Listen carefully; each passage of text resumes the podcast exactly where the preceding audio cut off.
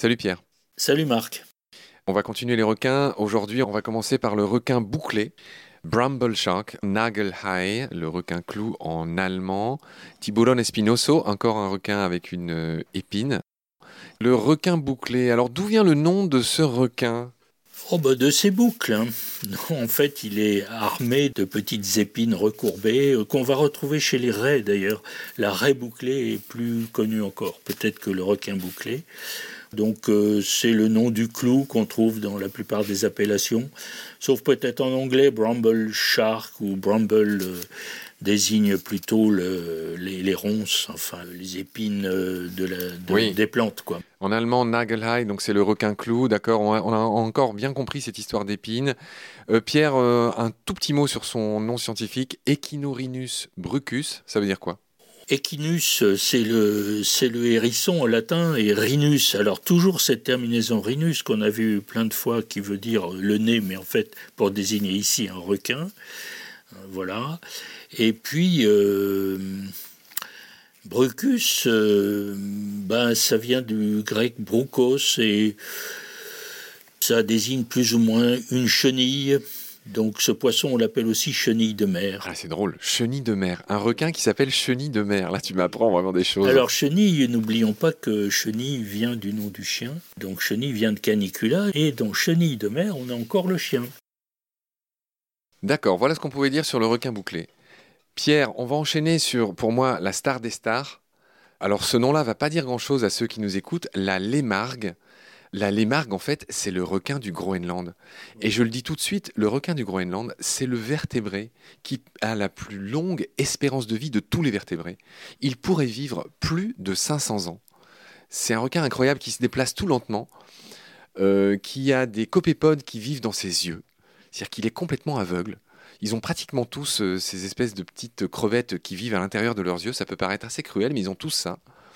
Et c'est un requin qui vit dans les eaux noires et totalement glacées de l'Arctique. Et d'où son nom allemand, le Ice High. Euh, et euh, en français, requin du Groenland. Et en anglais, il s'appelle le Sleeper Shark, le requin dormeur, qui ne doit pas être confondu avec le requin dormeur, j'imagine, en français. Qui va arriver. Mais son nom latin, d'ailleurs, c'est Somniosus, hein, euh, c'est-à-dire le somnolent. Microcéphalus, petite tête, il a en effet la tête euh, comme euh, tronquée hein, par rapport euh, à la morphologie habituelle de ces requins. Lémargos en grec, ça veut dire vorace. Donc la lémargue, le vorace. D'ailleurs, en espagnol, on l'appelle toyo, en fait, et toyo, ça rappelle le mot touille, qui est un des mots français pour désigner le requin taupe et des requins très voraces, justement. Dans ton livre, Pierre, tu dis que ce requin est pêché par les Inuits qui en tirent de l'huile et un cuir incroyablement résistant. Euh, tu expliques aussi que la lémargue du Groenland est un poisson au réflexe curieux, parce que c'est un très gros poisson hein, qui peut dépasser 8 euh, mètres, euh, qui est extrêmement vorace, mais tu racontes que quand que contrairement aux autres requins, quand il est pris à l'hameçon, il n'oppose pas de résistance quand il est attrapé, que ce soit au harpon ou à l'hameçon. Il semble endormi, d'où son nom anglais et Somniosus, là son nom d'espèce aussi, le fait qu'il soit somnolent, euh, d'où son nom anglais Sleeper Shark, le nom euh, le requin dormeur. voilà, et son nom d'espèce, un hein, Somniosus microcéphalus que tu nous as dit tout à l'heure. Oui, oui. Alors du coup, on va enchaîner tout de suite sur le requin dormeur, parce qu'il ne faudrait pas les confondre, ces deux-là. Lui, euh, c'est un requin qui également euh, est très placide, hein, mais qui vit plutôt euh, au fond de l'eau et pas du tout dans des zones froides comme la lémargue qu'on vient de voir. Ouais, donc lui c'est Heterodontus, hein, son nom Heterodontus portus jacksoni de Port Jackson donc. Oui. Effectivement, on va d'abord dire que le requin dormeur, c'est vrai, il a une grosse tête pour le coup, hein, contrairement à la lémargue. Il est beaucoup plus petit. Euh, en anglais, il s'appelle le bullhead shark, mm. shark le, requin donc à tête de taureau. Euh, donc pareil en allemand. Absolument. Dormilon, le requin dormeur en espagnol. Oui. Donc là, on retrouve plutôt l'idée de roupiller. Et Pierre, je voudrais qu'on s'arrête sur son nom scientifique, Heterodontus portus jacksoni. Alors, portus jacksoni, c'est Port Jackson, c'est le nom tout simplement du port de Sydney en Australie. Mais je tenais à ce que tu nous expliques euh, d'où vient ce Heterodontus. Alors hétérodontus, le grec hétéro, autre, et odus odontos, la dent.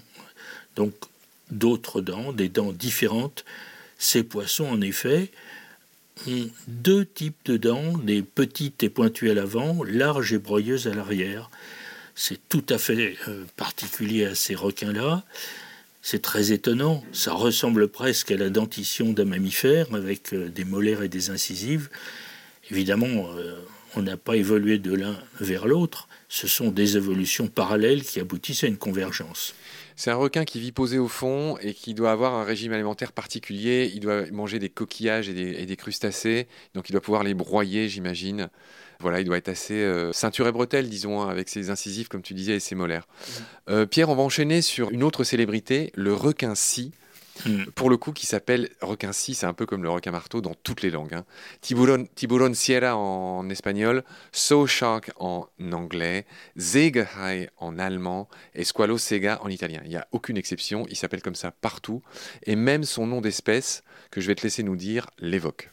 Oui, car Pristiophorus, Pristes c'est le sieur et Prion c'est la scie, et Ferra une portée, donc Pristiophorus c'est qui porte une scie. Et attention, et Ciratus Alors Ciratus, euh, pour l'espèce, pour cette espèce-là, car il y a cinq espèces de requins-ci, Ciratus, c'est les boucles. En effet, ce requin-ci, euh, là le dessin le montre, il faut avoir euh, le dessin sous les yeux, il a deux moustaches en quelque sorte, assez longues, hein, formées d'un seul cil d'ailleurs de chaque côté de la bouche. Il est donc ciratus, c'est-à-dire bouclé, des barbillons. Des barbillons qui sont sensibles et qui lui servent à sonder le sable. À trouver des proies. Ouais. Pierre, euh, là encore, tu nous rappelles qu'il ne faut pas, surtout pas confondre le requin-ci avec le poisson-ci. Ce sont deux poissons différents. Voilà, le poisson-ci, c'est une raie, beaucoup plus grosse d'ailleurs, beaucoup plus grosse, jusqu'à 7 mètres de long, alors qu'un requin-ci euh, ne dépasse pas 1 mètre 50, 2 mètres peut-être. D'accord, Pierre. On va finir cet épisode sur une autre célébrité. Euh, Pierre, euh, je veux parler de l'ange de mer. Et je voudrais tout de suite que tu nous dises que cet ange de mer a laissé son nom à une célèbre baie en France. Eh oui, oui, la baie des Anges, à Nice. Effectivement, euh, on peut se dire que on est aux anges quand on est sur la promenade des Anglais. Mais en fait, les anges en question, ben, c'était des requins-anges qui étaient en effet pêchés dans cette région. C'est rapporté par l'histoire. L'ichthyologiste Risseau, dans son ouvrage de 1810 qui s'appelle Ichthyologie de Nice, précise que ce cartilagineux se montre assez souvent sur nos côtes pendant les grandes chaleurs. Ce requin s'appelle l'ange dans toutes les langues, Angel Shark, Engel en allemand, Tiburon Angelote, Squalo Angelo. Alors pourquoi il s'appelle requin ange?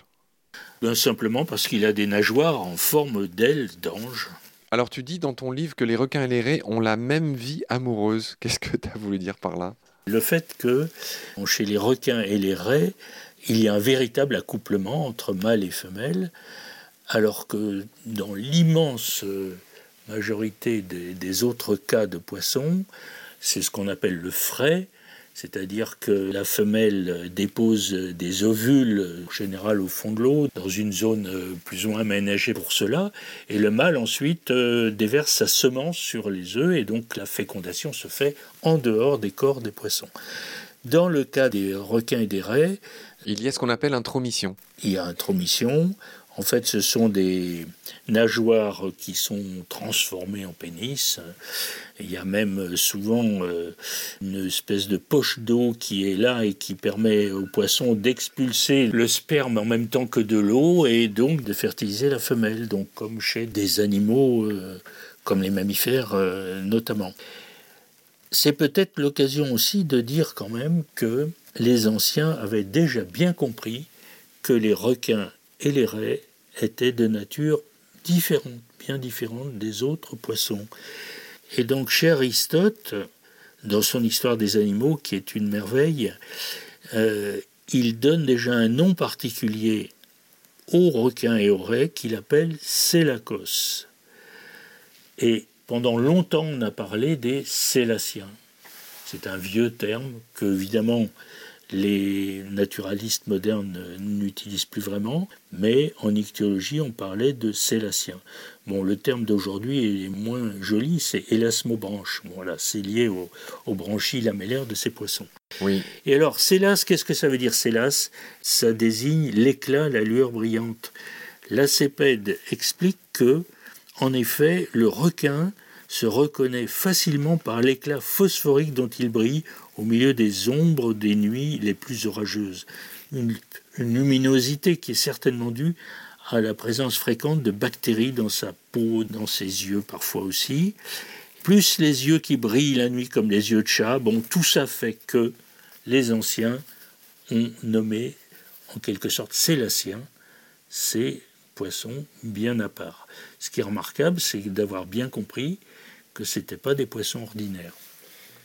Très bien, Pierre. Je voudrais ajouter à ce que tu as dit, tu as fait une très bonne remarque, tu as dit que les requins euh, pratiquaient euh, l'intromission, c'est-à-dire qu'ils introduisent quelque chose dans le corps de la femelle, là où la majorité des poissons euh, ben, déposent des œufs que les mâles fécondent ensuite, sans intromission. Mmh. Donc c'est d'ailleurs comme ça qu'on différencie les requins mâles des requins femelles, car sur le corps des mâles, on voit ce qu'on appelle des ptérygopodes, qu'on appelle aussi des claspères.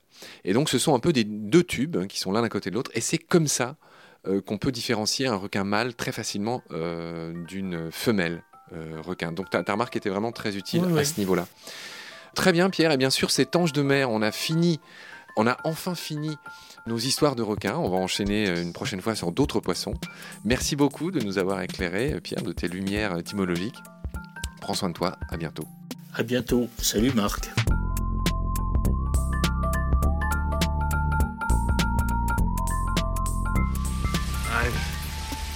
seen things you people wouldn't believe.